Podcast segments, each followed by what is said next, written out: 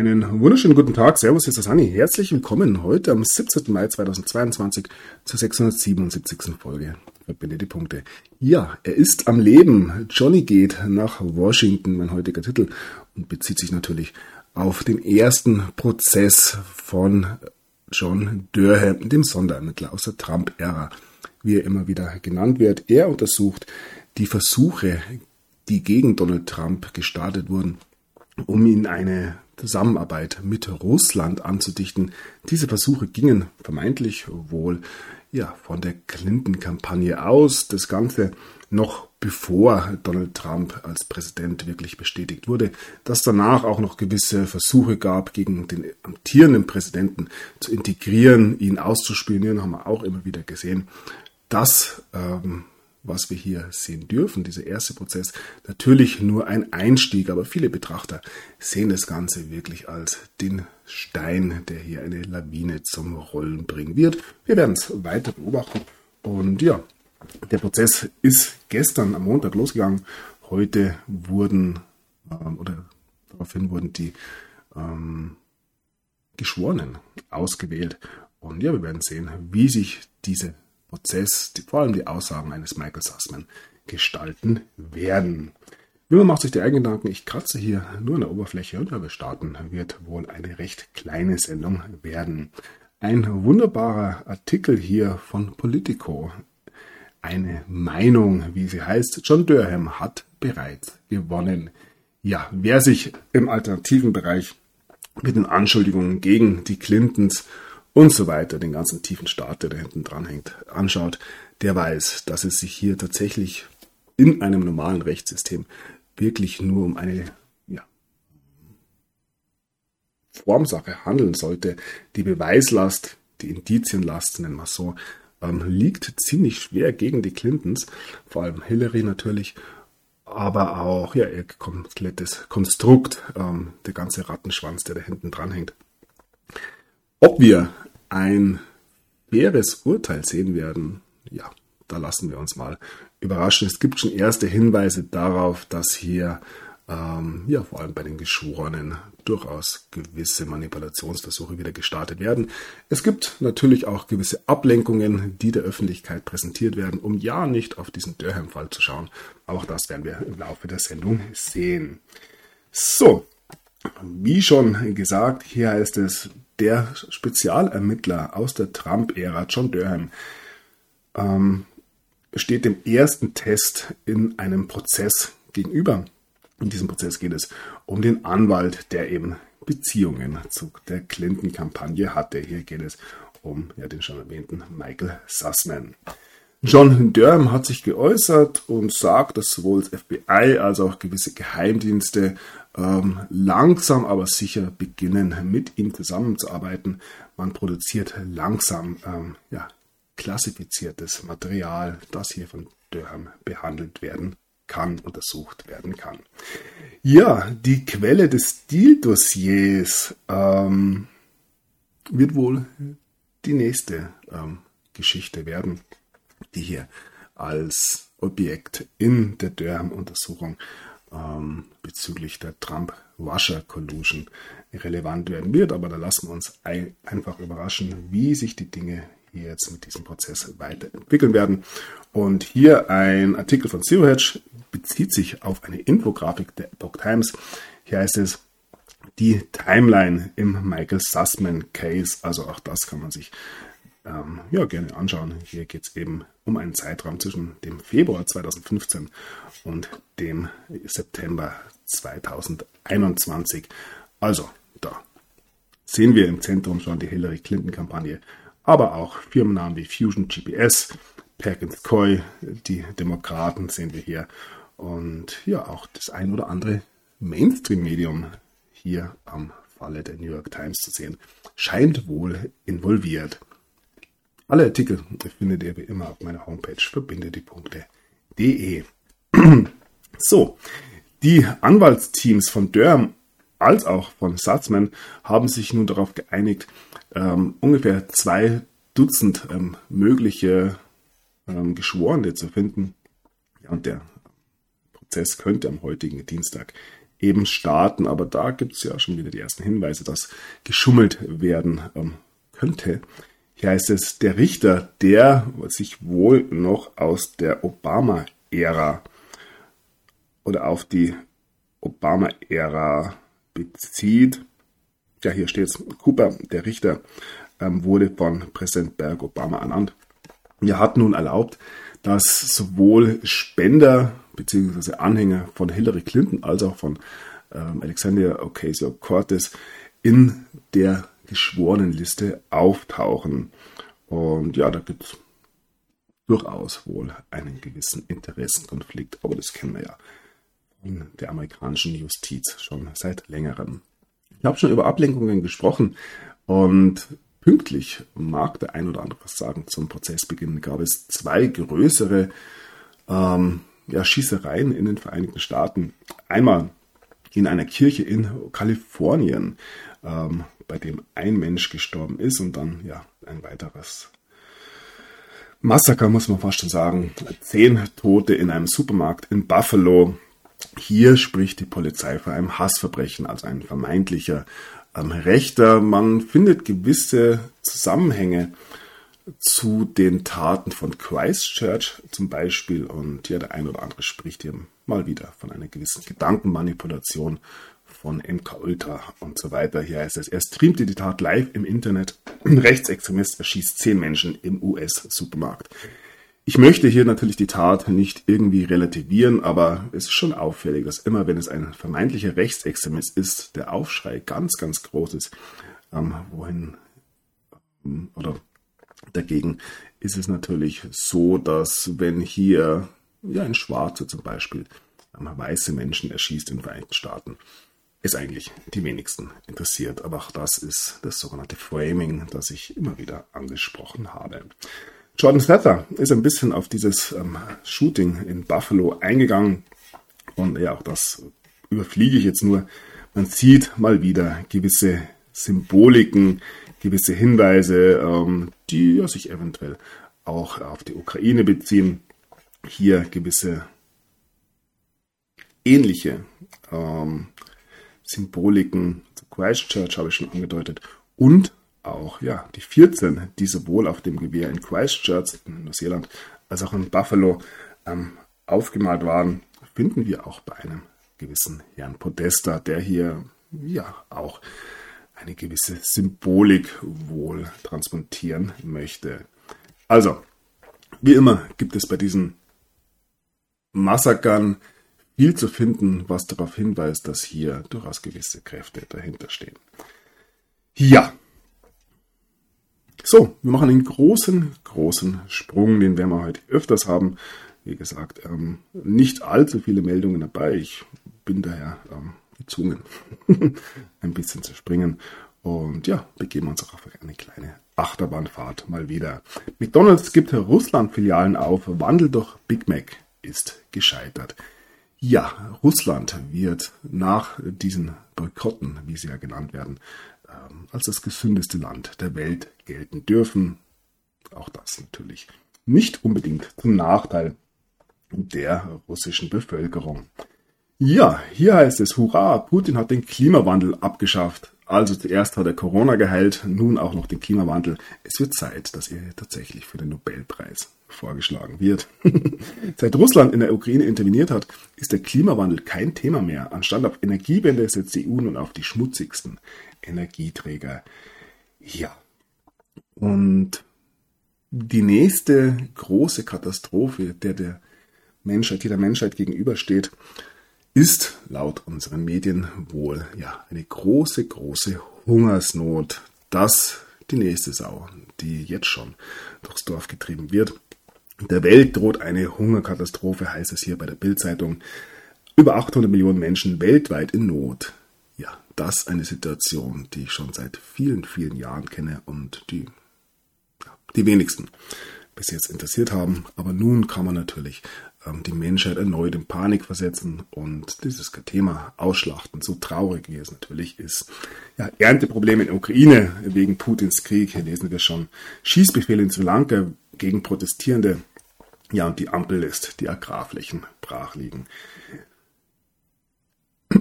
man kann sich durchaus den Gedanken machen, ob unsere Welt tatsächlich ja gar nicht so schlimm ist, wie sie immer beschrieben wird, und ob diese Panik, die hier tatsächlich immer wieder verbreitet wird, einzig und allein medial stattfindet. Ja, natürlich eine etwas krude These mal wieder. Und ja, Putin geht auf diese hm, Befürchtungen einer Hungerkrise ein. Sie provozieren eine globale Krise, heißt es hier. Putin nennt westliche Sanktionen gegen Russland eine Bedrohung. Und ja, auch hier hat Putin ein Ass im Ärmel. Ähm, laut ihm erwartet Russland die größte Weizenernte aller Zeiten. Ja, das könnte angesichts drohender Hungersnöte bei der weltweiten Lebensmittelversorgung helfen. Also auch hier umgeht Putin mal wieder das offizielle Narrativ und ja, kommt mit einer ganz anderen Idee. Erinnert ein bisschen an die Geschichte, die damals mit den Impfstoffen passiert ist, aber das ja sowieso ein Thema für sich. So, dann taucht die Diegelliste immer wieder auf. Was steckt dahinter? Mysteriöse Diegelliste sagt dem Massensterben im Westen voraus. Ja, wer die Diegelliste nicht kennt, kann man sich durchaus mal anschauen. Ja, es ist unter sogenannten Verschwörungstheoretikern war die Diegelliste jahrzehntelang eine Art Geheimtipp. Die Seite, die von Unbekannten mit einer Adresse aus Spanien betrieben wurde, versuchte sich an Vorhersagen der militärischen Kapazitäten sowie der Bevölkerungsentwicklung. Für die Gegenwart wurde in vielen westlichen Ländern ein Massensterben prognostiziert. Hunderte Millionen Tote bis 2025. Ja, böse Zungen würden natürlich in diesen Tagen behaupten, dass das alles noch so drin ist. Da gibt es ja durchaus ähm, einige, die da ja Skin in the Game haben. Und wir hoffen hier natürlich weiterhin das Beste, aber seien es ähm, die Impfungen, sei es eine gewisse Kriegsgefahr, ähm, man versucht natürlich, und das sehen wir immer wieder, weiterhin diesen Kampf gegen das Leben fortzuführen. Und um auf all diese Dinge entsprechend reagieren zu können, müssen die Menschen natürlich voll von Angst, voll von Panik sein. Und ja, da macht diese Diegelliste natürlich auch einen guten Job, wie ich finde. So, dann zurück zu Putin und auf den vermeintlichen Krieg in der Ukraine. Bild erklärt Putins größte Probleme eine Kriegswende, die wir hier sehen. Ja, man versucht ebenfalls seit Beginn dieses Krieges ähm, die Ukraine zum Sieger zu schreiben. Es geht nicht ganz so leicht wie beim European Song Contest. Und das tatsächliche Bild zeigt etwas ganz anderes. Hier noch eine Meldung zu dieser ja, vermeintlichen Manipulation. DeepL, ein Übersetzungsprogramm, das ich ja sogar mal empfohlen hatte, vergisst ganze Satzteile zu übersetzen, geschicktes Weglassen von Informationen für westliche Propaganda. Ja, Propaganda, wohin man blickt. Wer es ähm, oder wen es interessiert, zwei Artikel über den Kampf ähm, um die Schlangeninsel, eine sehr strategische Insel im Schwarzen Meer. Hier heißt es der Schlüssel zum wichtigsten Marinestützpunkt der Ukraine. Ja, Berichte beider Seiten hatten zuletzt schwere Gefechte um die Schlangeninsel nahegelegt. Also es gibt ja vereinzelt natürlich noch Kampfgebiete, auch Cherkov ein Thema, aber ja, der westliche Fokus konzentriert sich vor allem auf das, was in Mariupol los ist, in dem sogenannten Stahlwerk. Beeindruckende Fotos aus Stahlwerk heißt es hier, Ukraine dämpft Hoffnung für Rettung von Asowstal-Kämpfern. Dass hier durchaus eine gewisse ideologische Einstellung dahinter steht, wird immer wieder verschwiegen, zumindest aktuell. Früher haben die Medien durchaus über gewisse Kräfte in der Ukraine beschrieben. Ein Artikel ich später noch dabei. Ja, was ist los in Mariupol? Azov-Regiment deutet Bereitschaft an, sich zu ergeben, um Leben zu bewahren. Also, das hat sich auch gestern angekündigt. Es sieht tatsächlich hier nach einer Kapitulation der Kämpfer und wer sich noch alles in diesem Stahlwerk befindet, an. Russland einigt sich mit ukrainischen Militärs auf Abtransport von Verwundeten aus Asowstal und ja, langsam verlassen die Ratten das sinkende Schiff. Zehn Azov-Neonazis verlassen Metallurgiekombinat in Mariupol und ergeben sich. Und ja, diese Zahl hat sich gestern noch gesteigert. Busse mit Soldaten verlassen das Stahlwerk in Mariupol und da wird dann bereits berichtet, dass mehr als 260 ukrainische Soldaten das Stahlwerk in Mariupol verlassen haben. In amerikanischen Medien wird ja von mindestens 300 Azov-Kämpfern gesprochen, die sich den Russen ergeben haben. Und ja, diese Belagerung nun tatsächlich beendet wird. Ob das der entscheidende Punkt wird, um diesen Krieg zu einem Ende zu führen, werden wir sehen. Aber ja, ich denke, die Kämpfer, die sogenannten ukrainischen Soldaten im Asowstal waren mit Sicherheit diejenigen, die zumindest ideologisch hier ähm, ja, zu allem bereit waren und dass die sich nun ergeben, zeigt durchaus, dass ja, sich die militärische Situation für die Ukraine mehr und mehr zum Schlechten wendet. So, eine weitere Meldung. Kiew hält Stellungnahme zurück. Russen fahren Azov-Kämpfer in Bussen weg. Auch da gibt es natürlich ähm, eine gewisse Möglichkeit, dass hier ja, gesungen wird, sage ich mal. So, dann ähm, baten gewisse in Anführungszeichen Ehefrauen des Azovs-Regiments dem Papst, ähm, ihnen zu helfen, unsere oder ihre Männer zu retten. Papst Franziskus mit Piotr Verzilov und den Ehefrauen der Kämpfer des Azov-Regiments, Julia Fedosiuk und Katharina Propopenko. Ähm, ja, hier gibt es ebenfalls gewisse Vermutungen, dass es sich hier um ganz besondere Ehefrauen handelt, hier heißt es Neonazi-Bräute und Pornoaktivist besuchen unter Medienjubel den Papst. Und wir haben hier gewisse Bilder, die man ähm, jetzt nicht allzu groß zeigen sollte. Aber auch hier zeigt sich, welche Kräfte hier aus der Ukraine heraus versuchen, ähm, die westliche Welt ja, von ihren Überzeugungen ähm, Entschuldigung. Also von ihren Ansichten zu überzeugen. Immer wieder das gleiche Spiel, wie ich finde. Und ja, wir sehen das dann noch bei der durchaus großen Show, die uns der European Show Contest geboten hat. Nun gut, ähm, geostrategisch geht's weiter ebenfalls in eine Richtung. Da versucht der Westen unbedingt einen Atomkrieg zu provozieren. Und ja, hier heißt es nun, Finnland entschließt sich tatsächlich zum NATO-Beitritt. Ähnlich sieht es bei Schweden aus, wo die Regierungspartei für den NATO-Beitrittsgesuch gestimmt hat. Ähm, wie lange das dauern wird und ob ja, die NATO bis dahin überhaupt noch bestehen wird, auch das ähm, wird sich zeigen.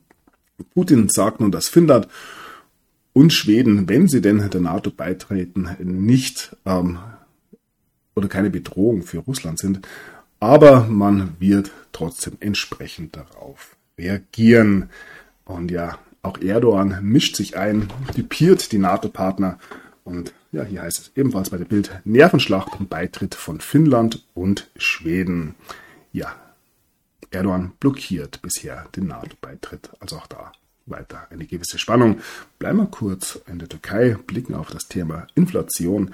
150 Prozent heißt es hier, Türkei leidet unter Mega-Inflation und für Erdogan wird es brenzlig. Ja, die Inflation wird ja mehr und mehr zum Thema Nummer eins für den kleinen Mann werden, nicht nur in der Türkei. So, Serbien will weiter gegen westlichen Sanktionsdruck kämpfen. Der serbische Präsident Vucic erklärte gegenüber dem Fernsehsender Prva, dass Serbien weiterhin nicht plane, sich den westlichen Sanktionen gegen Russland anzuschließen. Auch wenn man deswegen enormen Schaden erlitten habe, werde man weiterkämpfen. Also nicht jeder spielt dieses Spiel des Westens mit. So, dann muss natürlich weiter Geld in die Ukraine fließen. Top-EU-Beamte stellen sich nun hinter einem Plan, der ähm, Billionen von Euro ähm, in die Ukraine überweisen soll, um die Ukraine wieder aufzubauen. Auch das ist ein altes Spiel. Wir zerstören und dann bauen wir es wieder auf. Ähm, kurbelt natürlich auch eine gewisse Wirtschaft an. Ähnlich wird in den USA diskutiert. An die Kreditnadel heißt es hier. Neue Waffenlieferungen an Kiew offenbaren die US-Strategie der Spannung. Dass diese Waffenlieferungen ein bisschen verzögert werden könnten, haben wir schon gesehen. Da heißt es, die USA könnten die Verschiffungen von Waffen an die Ukraine hier ähm, tatsächlich stoppen. Das liegt an einem Einspruch von ähm, Rand Paul, Rand Paul. Und er möchte eben nicht, dass hier 40 ähm, Milliarden US-Dollar an die Ukraine gesendet werden. Das Ganze hat den Stichtag des 19. Mai. Wir werden sehen. So, und hier ist dann nun, der Senat ähm, stimmt nun über dieses ukrainische Hilfspaket ab, obwohl hier Rand Paul eben protestiert hat. Auch dieses Thema natürlich für die Vereinigten Staaten ein großes Problem oder für die Regierung, da viele, viele Menschen eben nicht mehr bereit sind, das noch mitzutragen. Und ja, auch hier zeigt sich, wie sehr es den Menschen in diesen Tagen gezeigt wird. Ja, dass die Ukraine nicht das einzige Schlachtfeld der Amerikaner ist, wissen wir seit langem. Da gibt es unzählige seit oder in den letzten 100 Jahren oder während des 20. Jahrhunderts. Und nun heißt es hier, Biden hat heimlich US-Truppen nach Somalia geordert und dreht damit den Rückzug, der unter Trump geschehen ist, um. So, und ja, auch in, den, in der Ukraine gibt es bereits gewisse ähm, Sammlungen von US-Militärausrüstung. Ja, es ist die Ukraine. Ähm, zieht nun neue US-Haubitzen an die Frontlinie des Krieges.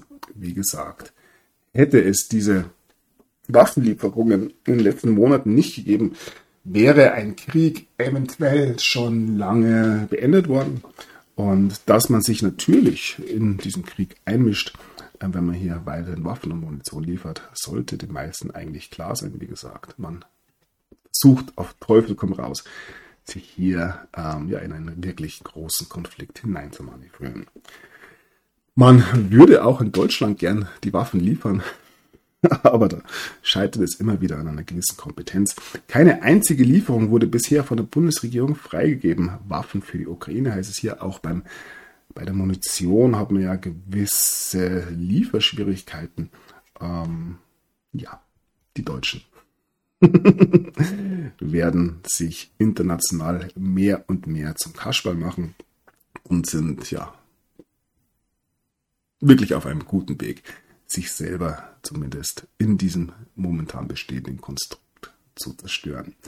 Der Generalinspektor Thorn über Bundeswehrdefizite. Wir haben viel zu wenig Munition. Ob er da nur für die Bundeswehr spricht oder ähm, ja, der Sprecher für eine größere Clique ist, lasse ich jetzt mal so im Raum stehen, aber es zeigt auch hier, dass ja, die Bundesrepublik Deutschland nicht aus einer Position der Stärke agiert, sondern ja den Dingen mehr oder weniger hinterherläuft. Ja, wenn wir gegen Russland in den Krieg ziehen wollen, dann brauchen wir natürlich auch ähm, Kanonenfutter. Und so wird nun die Diskussion in den Medien mehr und mehr entfacht, ob es nicht zurückgehen soll zur Wehrpflicht, wenn es um die Landesverteidigung geht. Soldaten und Politiker wollen eine Dienstpflicht einführen oder die Wehrpflicht zurück. Sogar gegen eine Wiedereinführung sagen, dass die Wehrpflicht ihre Vorteile hätte. Ja, warum wird dann gezögert? Und prominentester Steigbügelhalter in diesen Tagen ist der ähm, Sänger der Toten Hosen, Campino. Er zweifelt angesichts des Ukraine-Krieges an der Wehrdienstverweigerung. Er hatte ja selbst in den 80er Jahren den Wehrdienst verweigert. Heute ist es alles anders. Bei dieser politischen Situation muss man sich natürlich für die Demokratie einsetzen und ähm, ja als junger Mann in den Krieg ziehen. Ich denke, ein Campino ist nicht alt genug, um sich in der Ukraine freiwillig zu melden, aber sogar so ähm, weit geht dann die Liebe zum Vaterland und zur Demokratie dann doch wieder nicht. Ja, Einfach nur zum Lachen. Solche Aussagen, wie ich finde. Ja, wo wir beim Thema Lachen sind, blicken wir auf die Verteidigungsministerin Lambrecht, die nun angezeigt wurde, ähm, die wegen eines Hubschrauberflugs mit ihrem Sohn unter Druck stehende ähm, Verteidigungsministerin Lambrecht ja, ist nun von einem Rechtsanwalt angezeigt geworden. Hier geht es ähm, um die Verletzung des Dienstgeheimnisses und Verletzung anderer Dienstpflichten. Ja, wird medial berichtet. So, dann blicken wir noch auf ja, dieses Jahrhundertergebnis beim European Song Contest. Die Ukraine hat ja 66 Punkte erreicht, ist erster, Deutschland mit 6 Punkten letzter, muss man nicht viel dazu sagen.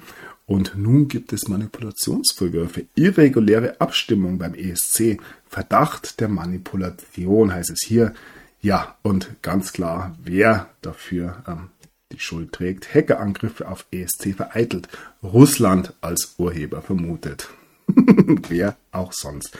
Und ja, ich habe auch keine Ahnung, wieso da so viel Wirbel gemacht hat. Ich denke, dieser Eurovision, Eurovision, nicht European, Eurovision Song Contest ist ein Relikt aus einer Zeit, als die Menschen tatsächlich noch flächendeckend Fernsehen geschaut haben was heute auch nicht mehr so ist.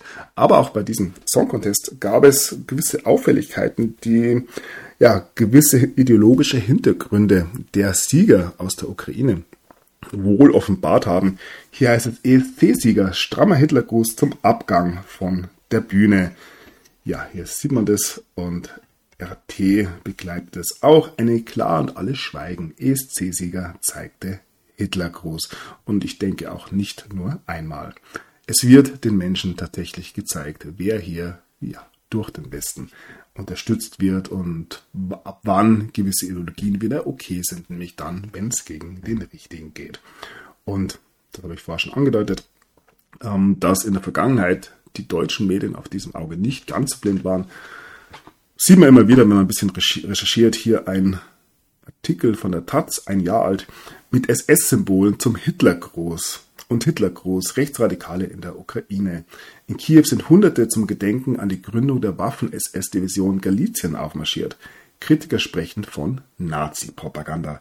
Ja, damals war man da noch ein bisschen offener. Heutzutage ist es ja so, dass ja die Ideologie zuerst bestimmt, was denn da geschrieben werden darf. Und ja, plötzlich sind die Neonazis in der Ukraine ja, gar nicht mehr so schlimm. Das die Weltbilder in diesen Tagen oft ja, zusammenstürzen und ja, gewisse Themen gegeneinander ausgespielt werden. Anders kann man es, glaube ich, gar nicht beschreiben. Sieht man auch an diesem Beispiel. Wir können sie leider nicht unterbringen. Offizielle WM-Hotels in Katar lehnen Homosexuelle offen ab.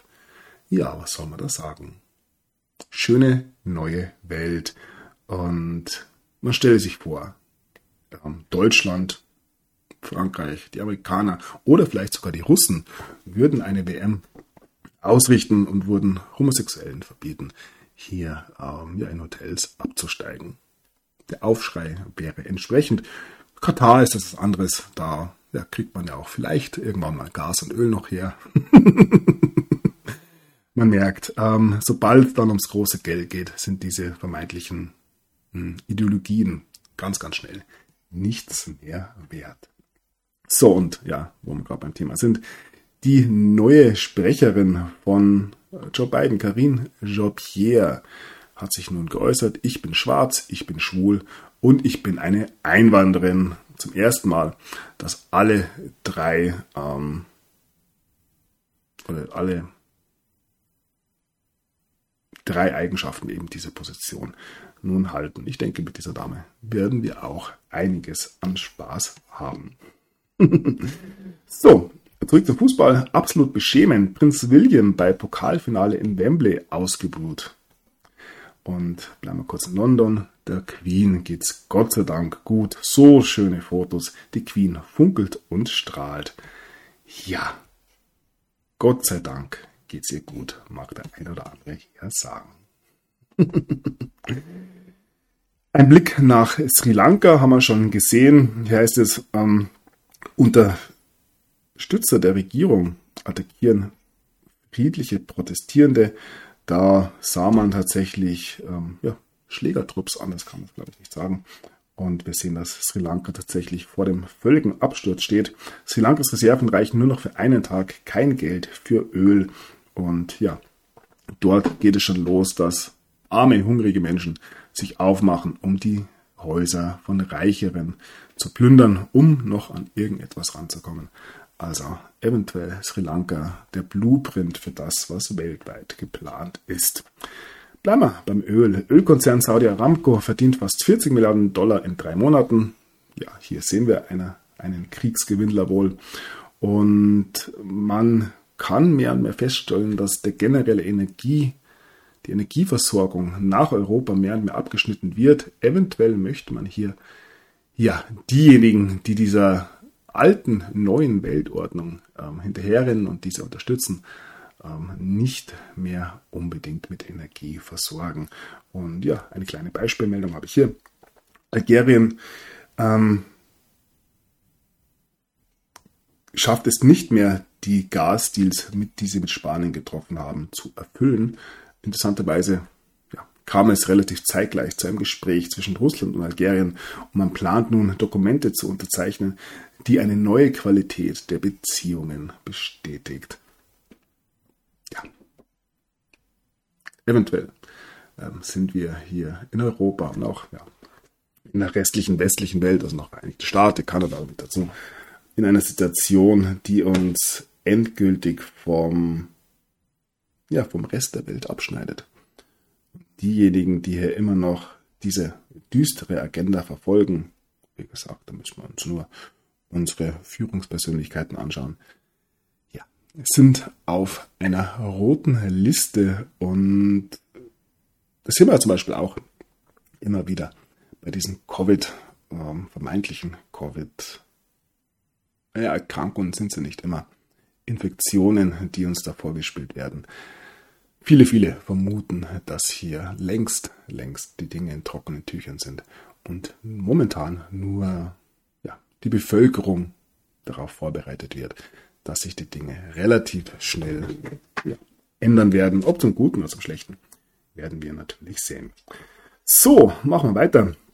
Deutschland muss sich neu erfinden. Der Ukraine-Krieg verändert alles. Und diese Neuerfindung von Deutschland, ja, auch die erleben wir in einem allgemeinen Niedergang. Ich glaube, so kann man es durchaus bezeichnen. Ich habe ein paar Beispielsmeldungen mal wieder dabei. Hohe Strompreise. Erste Städte sparen bei der Beleuchtung. Betonung auf erste. Ja, wie gesagt, äh, beispielhafte Meldungen hier. Preise für Grundnahrungsmittel steigen immer weiter, merken, dass den Kunden das Geld fehlt heißt es hier aus Essen. Die Innenministerin fordert auf, Notvorräte anzulegen. Ja, es geht alles in eine Richtung. Und hier ein ja, schöner Artikel, wie ich finde. Toleranz der falsche Weg über den Megatrend Dummheit. Ja. Lassen wir so stehen. Ähm, ein Blick nach Nordrhein-Westfalen, wo am Wochenende gewählt wurde. Hier hat sich eine Schlappe auch für Scholz bei der kleinen Bundestagswahl ergeben. Die Grünen ähm, kamen auf ein Ergebnis, äh, haben wir sie irgendwo von 18 Prozent, glaube ich. Man fragt sich tatsächlich, wer hier immer noch die Grünen wählt. Keine Ahnung. Ähm, allerdings zeichnet es sich tatsächlich ab, dass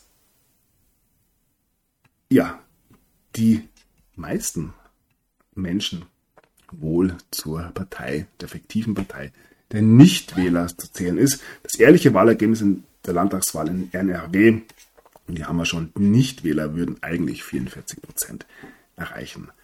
Ähm, nein.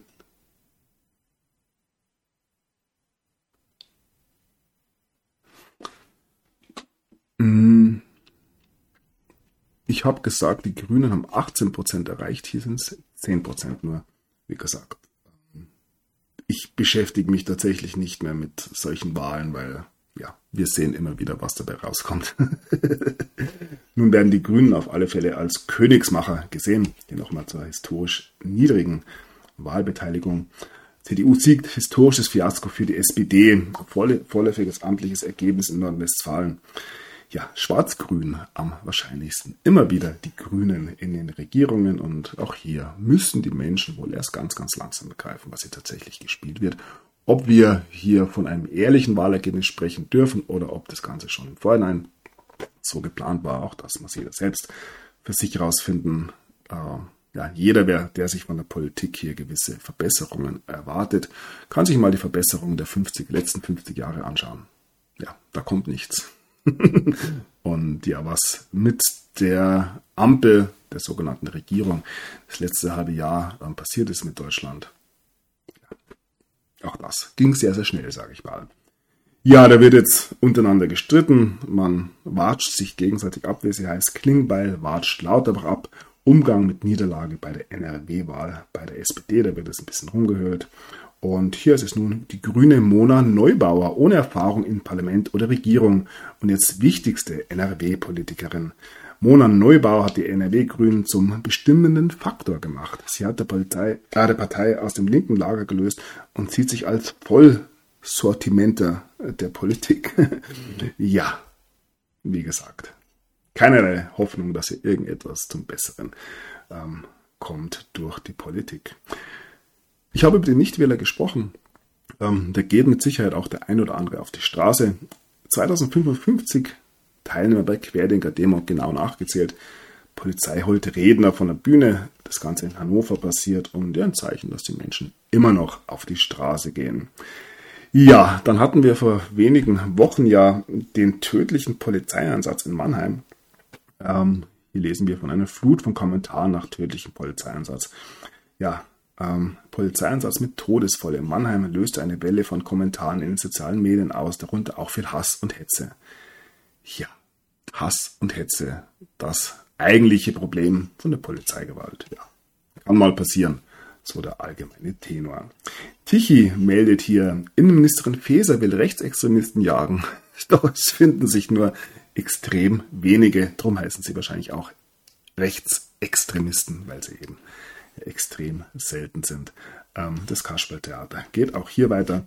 Und ja, während die Gefahr weiterhin ausschließlich von rechts kommt in Deutschland, zittert Sylt vor der Antifa.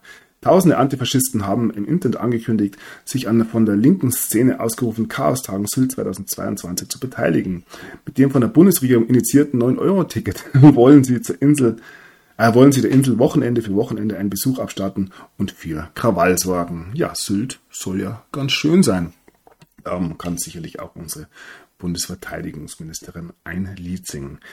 Ja, ebenfalls eine junge Dame, die einem gewissen Spektrum wohl eindeutig zuzuordnen ist, ähm, ist die Grünen-Abgeordnete Emilia Fester, 24-jährig.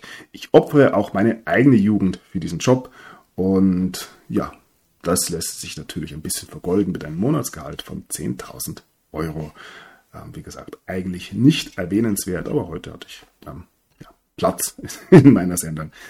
Da kommt sowas schon mal mit rein, genauso wie so eine Meldung hier. Feine Sahne Fischfilet. Wir erinnern uns Vorwürfe gegen Jan Monchi Gorkov wegen sexualisierter Gewalt und Machtmissbrauch. Soll keinen stören, wie gesagt. Ist ja ideologisch korrekt alles. Wir blicken ganz langsam aufs Thema Corona. Ex-Champion Jamak sagt im Ring zusammen, Münchner Profiboxer stirbt nach Kampf in Klinik. Was soll man sagen? Wirkt alles wie das neue Normal. Und ja, bleiben wir ein bisschen beim Thema. Tod nach Impfung. Italien zahlt 77.000 Euro.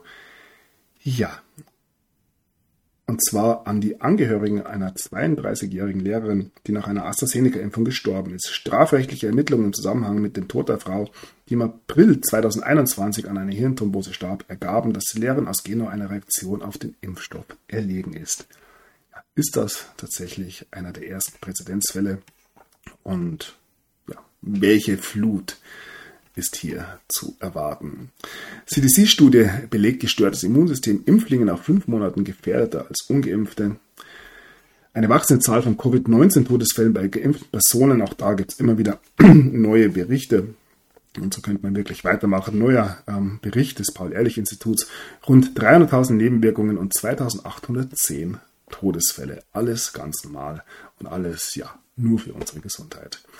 Dann gibt es ja immer wieder tragische Einzelfälle, ähm, die allerdings auch zeigen, ähm, dass diejenigen, die hier am lautesten geschrien haben, nun diejenigen sind, die ja direkt davon betroffen sind.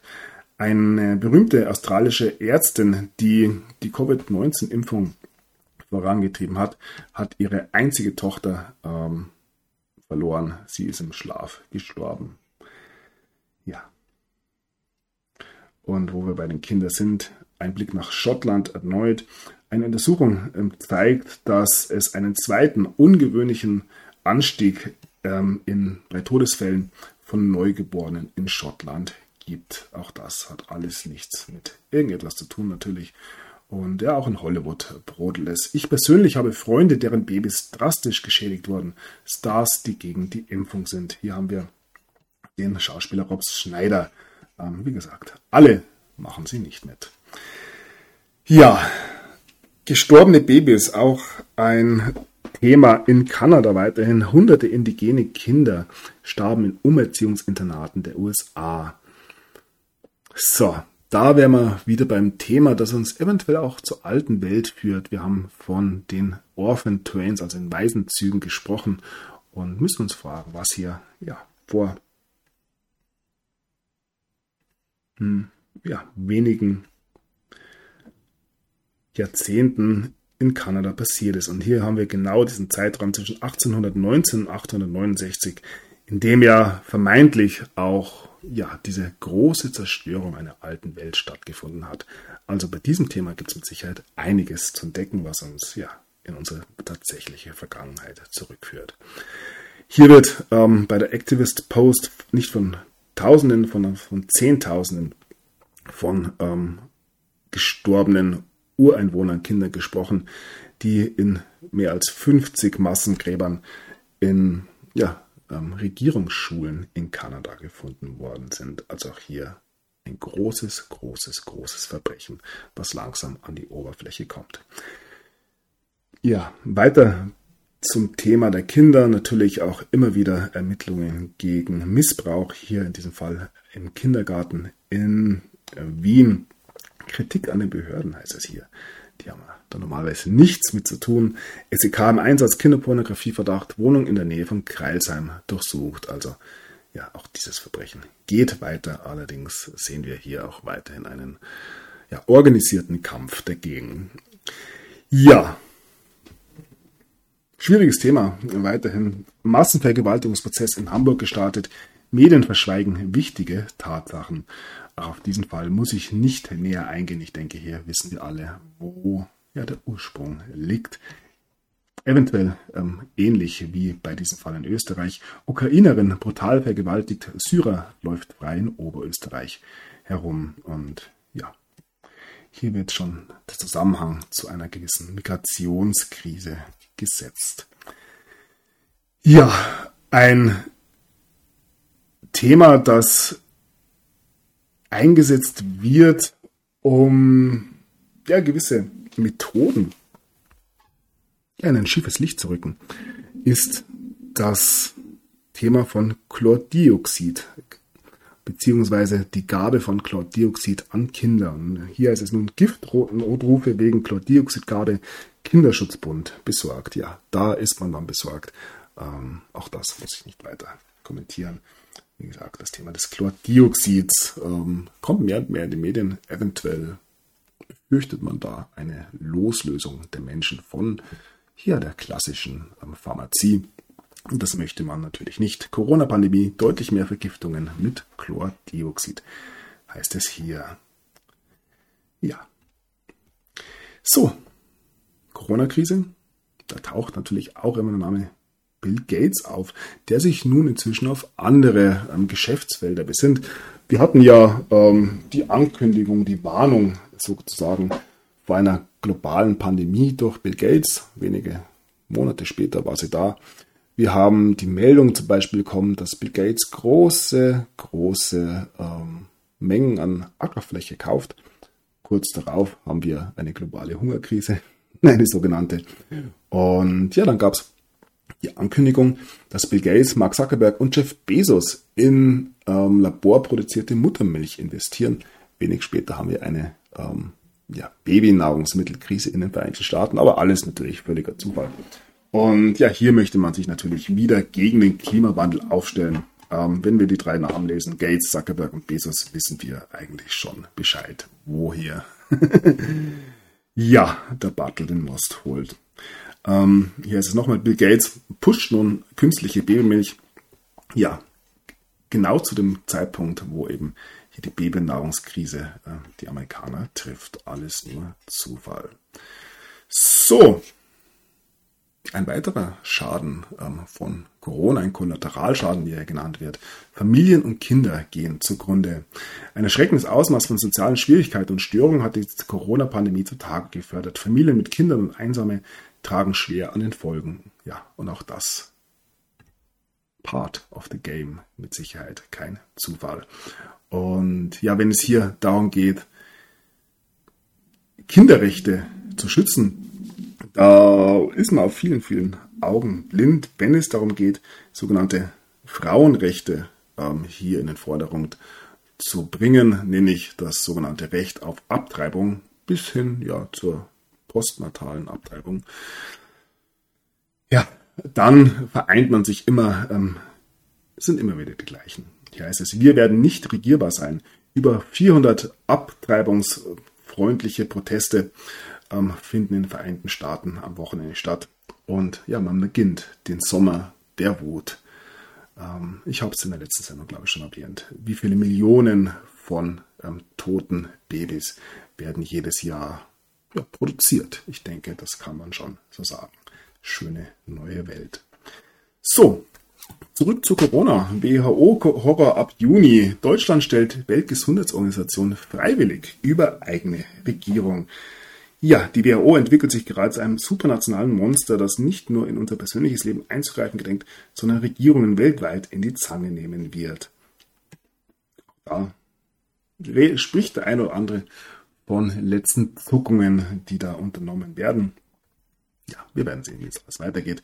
Der WHO-Chef wird von Friedensnobelpreiskandidat der Beihilfe zum Völkermord beschuldigt. Was ist daraus geworden? Ja, die Anschuldigung kennen wir. Und hier ist es nun die ein Pandemiepakt der WHO ähm, könnte die Welt ähm, völlig abhängig von der Gnade Chinas machen.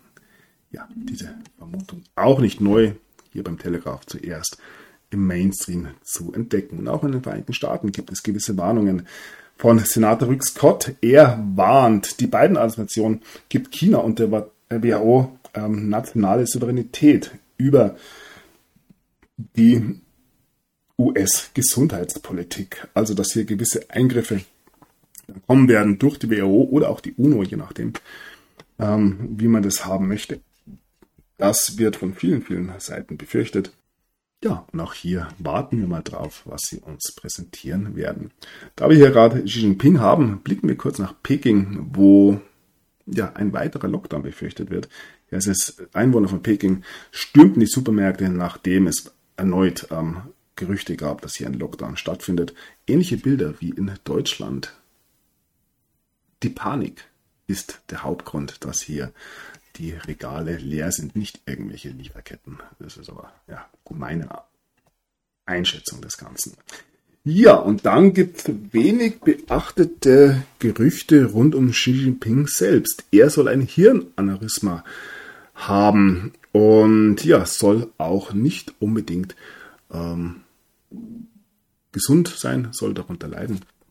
Es gibt gewisse Gerüchte, dass in China ebenfalls eine große, große Umwälzung stattfindet. Ob es jetzt die Lockdowns sind, die wir die letzten Monate gesehen haben, Hongkong, Peking, Shanghai und so weiter, oder ob es ja solche Meldungen wie hier sind, die immer wieder ja vor einem großen, großen Machtkampf innerhalb Chinas zeugen. Auch das werden wir eventuell sehen. Und hier heißt es, chinesische soziale Medien sind voll mit Gerüchten, dass Xi Jinping zurücktreten wird, da er eben ähm, Covid-19 völlig falsch angegangen ist. Ja, was hier tatsächlich in China passiert, wer weiß es schon genau. Ich denke weiterhin, dass Xi Jinping hier versucht, ähm, Ordnung zu schaffen. Aber ja, natürlich auch eher ähm, keiner, der frei von ähm, gewissen Vorwürfen ist. Wie gesagt, von unseren Schreibtischen in Europa ist es alles sehr, sehr schwer zu bewerten. Ähm, ja, da natürlich sehr, sehr viele Interessen auch in der Berichterstattung über China eine Rolle spielen. Ja, hier haben wir noch eine Audioaufnahme vom chinesischen Militär das sich getroffen hat und während dieses Meetings die Invasion von Taiwan ähm, diskutiert hat und auch die Zerstörung der in der Region befindlichen US-Streitkräfte. Also auch hier weiterhin ein ja, Glutherd, der ja in einen dritten Weltkrieg führen könnte. Das zumindest das Narrativ. Wie gesagt, ich bin da weiterhin relativ angstfrei, wenn es um dieses Thema geht. So, Null-Covid-Strategie. Immer mehr EU-Firmen finden China weniger attraktiv. Das auch natürlich eine Sache. China zerstört sich selbst ähm, und seine Wirtschaft mit diesen Dingen. Und ja, das natürlich aus einem wirtschaftlichen Aspekt nicht unbedingt verständlich. Ein Blick auf Dr. Forci, wie gesagt, heute geht's hinterher. Er ähm, sagt nun, ähm, dass schwarze Amerikaner nicht sicher sind vor Covid-19, wenn man sie zum Beispiel mit weißen Menschen vergleicht. Das eine völlig rassistische Aussage natürlich. Aber es gab ja schon immer gewisse Hinweise, dass verschiedene Rassen, wenn man das Wort überhaupt noch sagen darf, unterschiedlich auf die Corona-Erreger in Anführungszeichen reagieren und böse Zungen behaupten, dass man das Ganze sogar ähm, entsprechend modifiziert hat, um ihr ja, hellhäutige Menschen oder dunkelhäutige Menschen oder ja, Asiaten ähm, auf gewisse Erreger empfänglicher zu machen oder auch nicht. Aber das wäre natürlich schon ja, tiefste Eugenik und ja, gerade ein Dr. Forgy und auch Bill Gates und so weiter haben natürlich nichts ähm, mit Eugenik zu tun. Bei ihren Verwandten schaut es wahrscheinlich schon wieder ein bisschen anders aus. Aber auch das. Die tiefe, tiefe Welt der Verschwörungstheorien. Macht euch eure eigenen Gedanken. So, schon mehrere Fälle in Baden-Württemberg. Bill Gates warnt seit Jahren. Jetzt wurde das tödlichste Tier der Welt in Stuttgart gesichtet. Ja, das ist natürlich ein Zufall. Ähnlich wie die Beispiele, die ich vorher schon ähm, genannt habe ja, kratzt man sich hier doch ein bisschen am Kopf. Und hier auch hier heißt es aus Wien. Wie bestellt, Bill Gates Killermücke nun auch in Wien aufgetaucht. ja, die Menschen müssen es sehen. Und ja, auch das West-Nil-Virus ähm, ist auf dem Vormarsch. Bayern ist Hotspot, wie gesagt. Menschen, geht in eure Häuser, legt euch ins Bett und habt Angst. Denn ähm, ja, das Leben ist gefährlich. So, Ärztelobbyist verteidigt Schmiergeld für Mediziner. Wir haben Montgomery ähm, finale Vernichtung von Sucharit Bhakti nach Erfolgsverhetzungsanklage nun Entzug des Professorentitels. Ja, er wird weiterhin bekämpft, hatte wohl etwas zu viel Recht. Und ja, Gott sei Dank haben wir weiterhin einen Gesundheitsminister wie Karl Lauterbach, der nun vor ja, einer bitteren Reue im Herbst warnt. Der, die Rückkehr der Delta-Variante. Ja, der nächste Corona-Herbst wird vorbereitet. Mal schauen, ob sie es noch so lange machen. Minister fordern Vorbereitung auf Corona-Welle ab Herbst. Ja, ganz, ganz wichtig. Und dass bei dieser Corona-Krise auch gewisse ja, Profiteure entstanden sind, sehen wir immer wieder. Und die aktuellsten Meldungen aus Berlin, Testzentren und Impfausweise. Corona-Betrüber verursachten in Berlin einen Schaden von 142 Millionen Euro. Nichts Neues. Impfirrsinn in der Hauptstadt, verschwendete Steuergelder, heißt es hier bei der Bildzeitung. Und beim Ärzteblatt ähm, berichtet man, Corona-Strategie kostete bisher mehr als 13 Milliarden Euro. Wir haben sie ja. So, weiter Maskenpflicht in Flugzeugen von und nach Deutschland, was nicht ähm, sein darf. Das ja, kann nicht sein. Maskenzwang in europäischen Fluglinien trotz Ende der Maskenpflicht ja, gilt auch bei der Lufthansa in diesem Fall für Kinder ab sechs Jahren. Tja, sie machen alle weiter mit. Dann haben wir noch das leidige Thema der Chatprotokolle, der Weg in die Massenüberwachung. Brüssel will private Nachrichten durchleuchten. Man zeigt sich mehr und mehr als ja, die dystopische Diktatur, die man immer sein wollte. Breite Kritik an EU-Plänen für Chatprotokolle überschreitet alle Vorstellungen. Diese Stasi 2.0 ist abzulehnen. Ja, die EU-Kommission hat ihre Pläne zu wahllosen Chat Kontrollen vorgelegt, mit Kindesmissbrauch als Anlass. In seltener Einigkeit laufen Tech-CEOs, Politiker und Netzaktivisten gegen die verheerende Idee aus Brüssel Sturm. Sie schädige die demokratische Gesellschaft. Aber eventuell ist das genau das Ziel. Ja, Überwachung der Bürger gegen Big Brother und Datenerfassung im Auto. Egal wohin wir blicken, geht es in diese Richtung. Ab 6. Juni 2022 müssen alle Neuwagen mit intelligenten Geschwindigkeitsassistenten ausgestattet sein. Diese sollen den Fahrer warnen, wenn er zu schnell unterwegs ist. Eine Blackbox zeichnet zudem jede Menge Daten auf und verrät der Polizei mögliche Fahrfehler. Wunderbar, schöne neue Welt. Wie gesagt, am besten ist, wenn wir gar nicht mehr Auto fahren. Und auch dieses Ziel wird mehr und mehr forciert. Spritstinker vor dem Aus, EU bekräftigt Verbrennerverbot, ähm, auch für E-Fuel. Und zwar ab 2035. EU will klares Aus für Verbrennungsmotoren ab 2035 beschließen. Ja, sollen sie nur machen, wie gesagt. Ähm, dieses Konstrukt in Brüssel weiterhin auf einem absteigenden Ast. So, man startet die Kontrolle. Kontrolle. Nochmal hier ab 6. Juni Geschwindigkeitsüberwachung für Neuwagen, wie gesagt. Ähm, da hat man dann noch ein bisschen ein Polster. Felicity Ace Untergang. Experte warnt vor Elektroautotransporten auf dem Meer. Akkus brennen und verseuchen das Wasser. Trotzdem weiterhin völlig umweltfreundlich. Und ja, man lässt sich immer neue Sachen in Brüssel einfallen. Der neueste Bürokratiewahnsinn heißt es hier. 400 Seiten neue Regeln, so als gäbe es weder Krieg noch Konjunktursorgen. Die EU-Vorgaben für Firmen zur Nachhaltigkeitsberichterstattung treffen gerade den deutschen Mittelstand besonders hart. Ja, Wer es nicht kapieren will, dem werden in diesen Tagen wirklich einige, einige ähm, Zaunpfähle präsentiert. Auch hier ähm, die neue Heizkostenverordnung. Smarte Zähler werden Pflicht. Funktechnik kann Mietern monatlich Daten zu ihrem Eigenverbrauch liefern. Das soll zum Sparen motivieren. Zunächst aber profitieren die Messdienstleister. Der Eigentümer zahlt, wenn er schlecht läuft, auf. Ja, wer hätte es gedacht? Und ja, in den letzten Wochen gab es weiterhin Diskussion, ob wir das russische Öl überhaupt noch brauchen. Wir haben doch die Nordsee und können auch dort bohren. Und hier ist es nun heimisches Öl aus dem Nationalpark Winterscholl-Dia will seine umstrittene Ölförderung im Wattenmeer erweitern und bekommt nun unerwartete Rückendeckung von den Grünen. Forscher halten das für keine gute Idee. Umweltschützer sind entsetzt. Ja. Vielleicht bei der nächsten Wahl nicht mehr die Grünen wählen. Ähm, zumindest als Einstieg, dass da natürlich noch viel, viel mehr dahinter steckt. Ist uns inzwischen alles klar.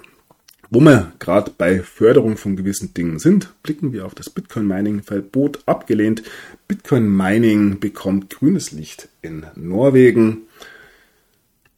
In El Salvador, da komme ich gleich drauf, zuerst noch zu den drei Milliarden Bitcoin-Reserve, die nun als letzter Versuch verkauft wurden, um den UST-Stablecoin vom Kollaps zu retten. Ähm, ich habe schon angedeutet, vieles, was momentan den Bitcoin-Preis bestimmt, manipuliert, würde der eine oder andere sagen, ähm, wird sich mit der Zeit ja, ergeben, wenn hier ähm, die entsprechenden Projekte, die sich ja, auf den Bitcoin beziehen, den Bitcoin als Reserve halten, selbst in Luft aufgelöst haben. Nayib Bukele, der Präsident von El Salvador, hat nun 44 Länder oder die Vertreter von 44 Ländern eingeladen, um sich in El Salvador zu treffen, um den Bitcoin zu diskutieren. Ich denke, dass viele, viele Länder hier natürlich ein gewisses Interesse haben, dem Beispiel von El Salvador zu folgen. Ähm, hier heißt es, morgen werden 32 Zentralbanken und 12 ähm, Finanzbehörden aus insgesamt 44 Ländern sich in El Salvador ähm, treffen, um finanzielle Inklusion, digitale Wirtschaft, Bank, Banken für die, die keine Banken, also Banking the Unbanked bedeutet, ähm, dass viele, viele Menschen ja vom Bankensystem ausgeschlossen sind und diese Menschen sollen Zugang zu einem Finanzsystem bekommen, Banking the Unbanked. Und ja, den Bitcoin Rollout und die ähm, Benefits für die einzelnen Länder diskutieren. Hier wird von Ländern wie Nigeria, Ägypten, Nepal, Pakistan, Bangladesch, Kenia, Uganda, Ruanda, Paraguay, Angola, Guinea und Madagaskar gesprochen. Ich denke, man kann hier durchaus von den ernsten Ländern der Welt sprechen, die sich nun aufmachen, durch eine Adoption eventuell des Bitcoins in eine positivere ähm, wirtschaftliche Zukunft zu blicken. Und ja, wenn wir hier im Westen diskutieren, ob Bitcoin notwendig ist oder nicht, dann zeigt es nur, dass wir noch in einer gewissen ja, finanziellen Situation sind, die uns noch nicht dazu zwingen, hier das Fiat-Finanzsystem zu verlassen. Viele, viele Menschen haben nicht mal Zugang zu diesem Fiat-Finanzsystem. Und ja, die Erfahrungen der letzten Monate aus der Ukraine, aber auch aus Kanada, zeigen allerdings auch, dass man wirklich nur ja, eine Zeitungsmeldung davon entfernt ist, hier völlig von seinen eigenen finanziellen Mitteln abgeschnitten ähm, zu werden. Und ja, eventuell werden uns all diese Länder in nicht allzu langer Zeit überholt haben. Ähm, man muss sich nicht anschauen, wo der Status quo liegt, sondern muss sich anschauen, in welche Richtung es geht. Und wenn wir zum Beispiel sehen, dass ein Land wie El Salvador eben in eine positive Richtung geht, zwar jetzt noch relativ vergleichsweise unterentwickelt ist, in Anführungszeichen, aber dieses, ähm, diesen Status verlässt. Und wenn man das dann vergleicht mit einem Land wie Deutschland, das ja einst mal wohl so etwas war wie eine Industrienation, aber momentan völlig auf dem absteigenden Ast ist, kündigt sich schon an, dass hier gewisse ähm, Positionen getauscht werden. Und ja, eventuell. Das ist kein Zufall, vor allem nicht, wenn es um Deutschland geht. Doch das wissen wir. Ja, Jack Dorsey nennt Gründe, wieso Bitcoin bald wieder steigen wird. Jack Dorsey, der ehemalige CEO von Twitter. Twitter wird weiterhin ähm, heftig diskutiert. Trump sagt, dass es kein, ähm, keine Möglichkeit gibt, dass Musk ähm, Twitter auf einem solchen Preisniveau kauft. Und vor allem, ja, die Bots, die ja wohl um die 20 Prozent liegen bei Twitter, ähm, sollten eigentlich dazu führen, dass der Preis sehr viel geringer liegen sollte. Wenn man eine Firma wie Twitter kaufen möchte, dann kauft man natürlich auch die Daten der Nutzer. Und wenn es viele, viele Nutzer keine echten Menschen sind, sondern tatsächlich nur Bots, muss man sich natürlich auch ein bisschen über den Preis unterhalten. Ähm, Elon Musk hat gesagt, dass er weiterhin an Twitter interessiert ist, aber nicht zu diesem Preis. Und nun gibt es eine Schlammschlacht, wie sie heißt, mit Kothaufen-Emoji. Musk will bei Twitter jetzt Rabatt. Ja, schauen wir mal. Ähm, hier wird nochmal das Thema der Bots angesprochen, ähm, wieso die Anzahl der Bots eine Rolle spielt, sowohl für Elon Musk als auch für die Aktien, ähm, Aktionäre von Twitter. Ja, was kommt hier heraus? Ähm, hier heißt es, ihr werdet manipuliert durch den Algorithmen. Und zwar auf eine Art und Weise, dass sie nicht einmal realisiert. Elon Musk zerstört die Twitter-Algorithmen in einem, in seinem neuesten Tweet. Ja. Auch hier wird ein oder andere aufgedeckt. Und vielleicht war es ja nicht das Ziel von Musk, dass er hier Twitter kauft, sondern tatsächlich, dass er Twitter bloßstellt und am Ende des Tages vielleicht sogar zerstört. Auch das werden wir sehen.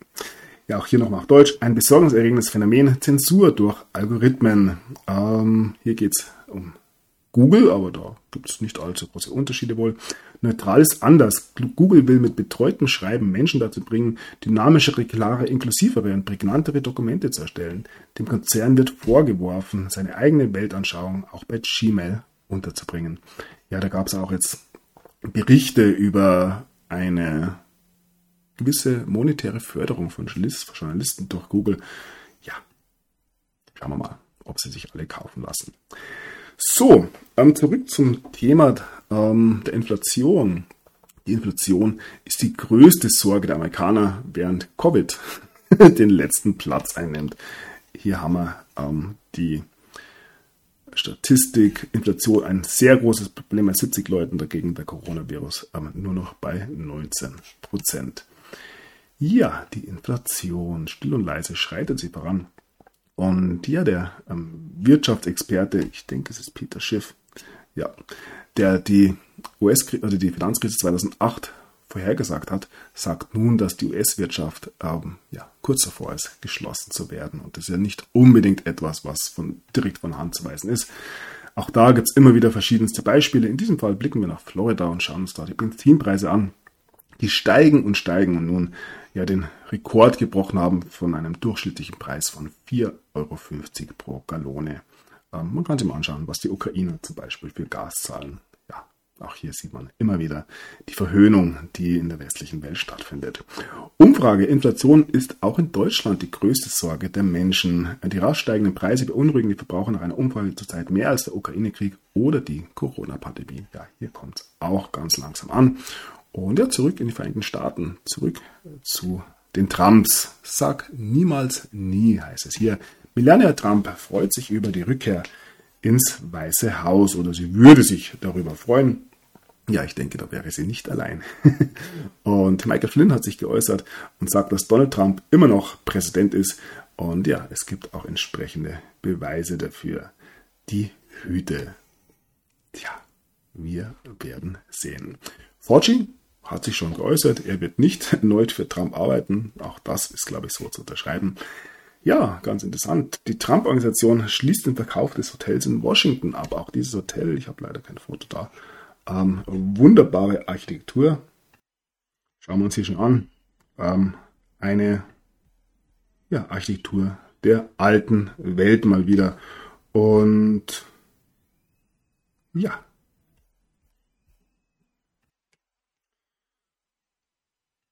So, so, ja. So, kommt Trump zurück oder nicht? Wir werden es sehen. Dass Biden nicht ganz rechtmäßig ins Amt gekommen ist, diese Vermutung äußere ich und andere ja schon seit längerem. Es gab diesen Film der ähm, 2000 Maultiere und nun heißt es hier bei Captain Keys Corner, ähm, Seth Cashel. 74 ähm, Harvesting und also Sammel- und Maultierringe.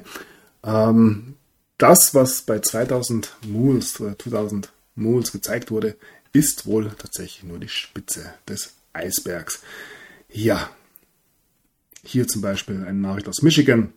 Hier gibt es einen Berg von neuen Beweisen, dass bei der Wahl 2020 betrogen wurde. Aber das gewohnt man sich ja mehr und mehr in diesen Tagen. So, auch in Berlin, hört, hört, gibt es gewisse Unregelmäßigkeiten, so heißt es. Wahlen in Berlin ungültig. Dieses Protokoll zeigt das ganze Chaos ja, im besten Deutschland aller Zeiten gibt es keinen Wahlbetrug, ich denke. Das ist alles ähm, Verschwörungstheorie.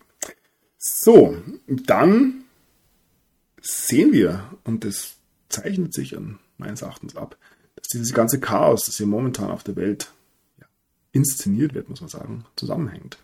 Und hier deutet man schon mal an, wie sich ja, der beiden Laptop, die Biowaffen in der Ukraine und die US-Wahl in einem äh, großen, großen Knall auflösen könnten.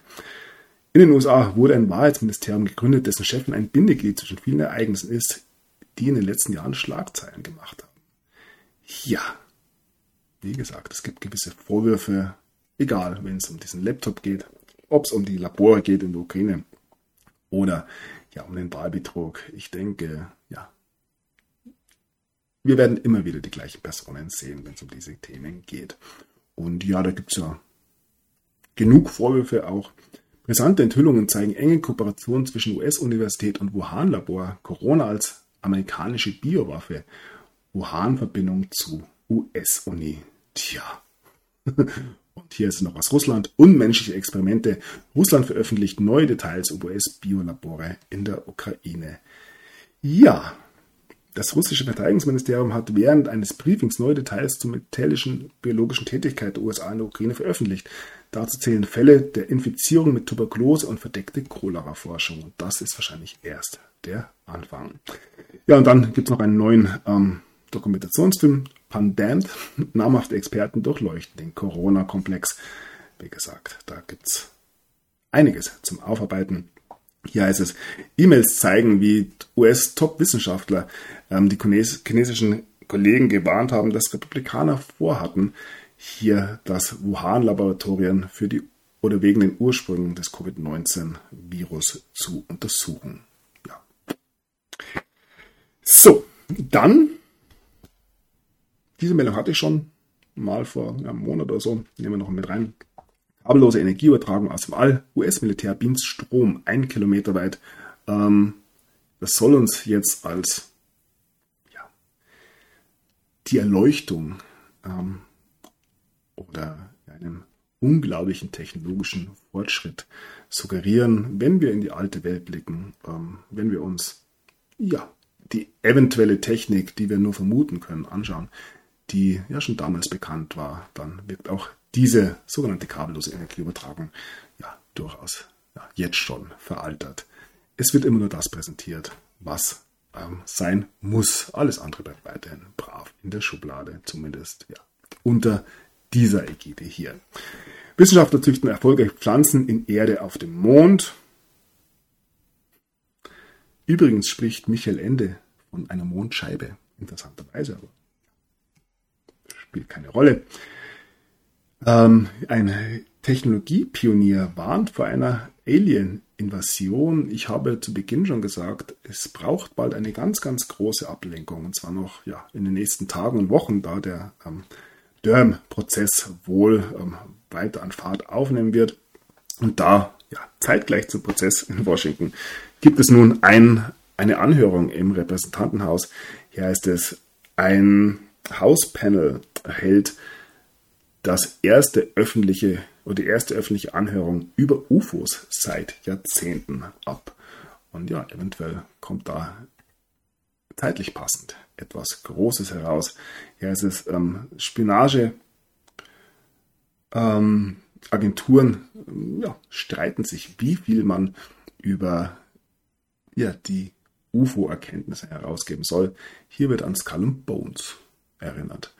Und ja, zu guter Letzt ja, noch mal ein Blick nach Deutschland, wo der Zensus nun endlich losgeht. Fragen und Antworten zur Volkszählung. Das droht, wenn Sie nicht beim Zensus mitmachen. ja. Ihr habt schon gemerkt, die Hauptmeldung heute war der Prozessauftakt in Washington, die Aktionen eines John Durham, alles andere ja, plätschert so weiter dahin. Wie gesagt, es kündigt sich viel an, aber es kündigt sich seit Jahren viel an. Und ja, so sind wir weiter gespannt. Und lass uns nicht allzu sehr hier in diese Dinge mit hineinziehen. Schauen, dass ja, wir so oft wie möglich in der Natur sind. Ich denke, das ist eines der Dinge, die am aller, allermeisten gegen diesen ganzen Wahnsinn in diesen Tagen hilft. Und ja,